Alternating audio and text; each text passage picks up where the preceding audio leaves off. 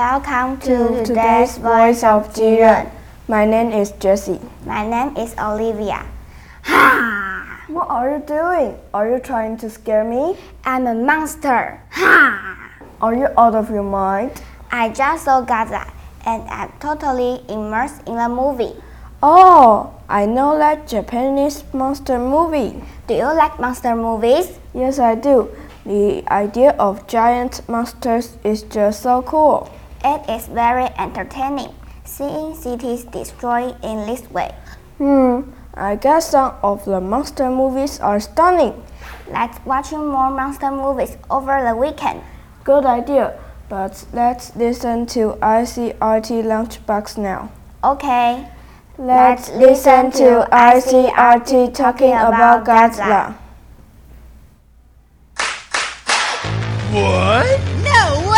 No way! Yes way! It's time for News for Kids. News for Kids. 真的假的？真的假的？真的假的？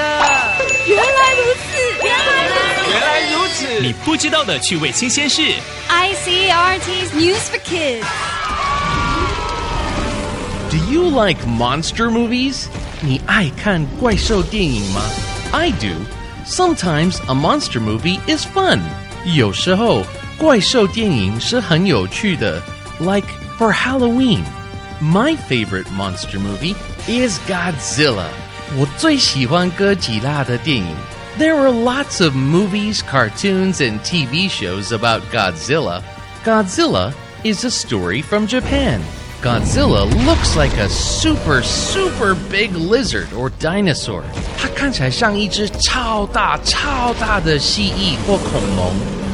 This angry monster is really big.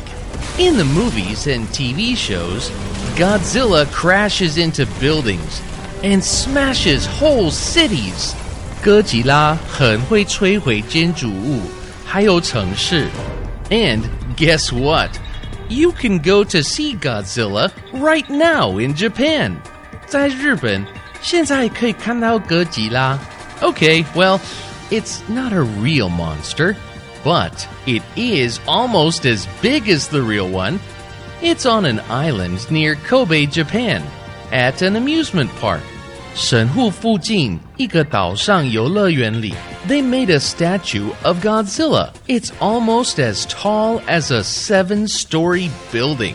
这个哥吉拉的雕像差不多七层楼高。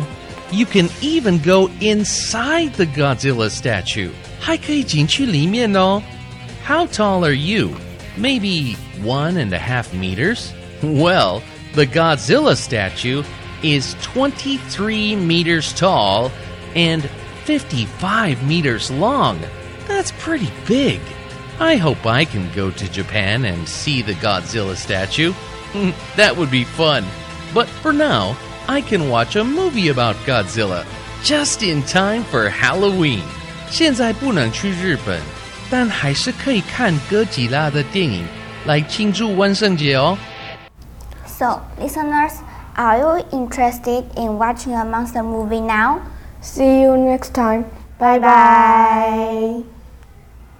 Voice of Jiren.